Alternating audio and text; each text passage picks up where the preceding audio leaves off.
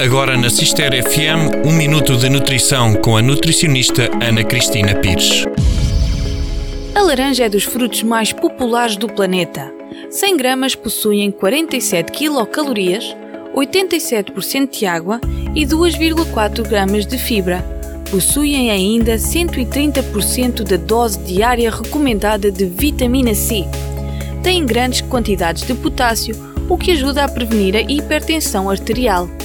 Além disso, contém colina, um nutriente importante que ajuda no sono, nos movimentos musculares, aprendizagem e na memória.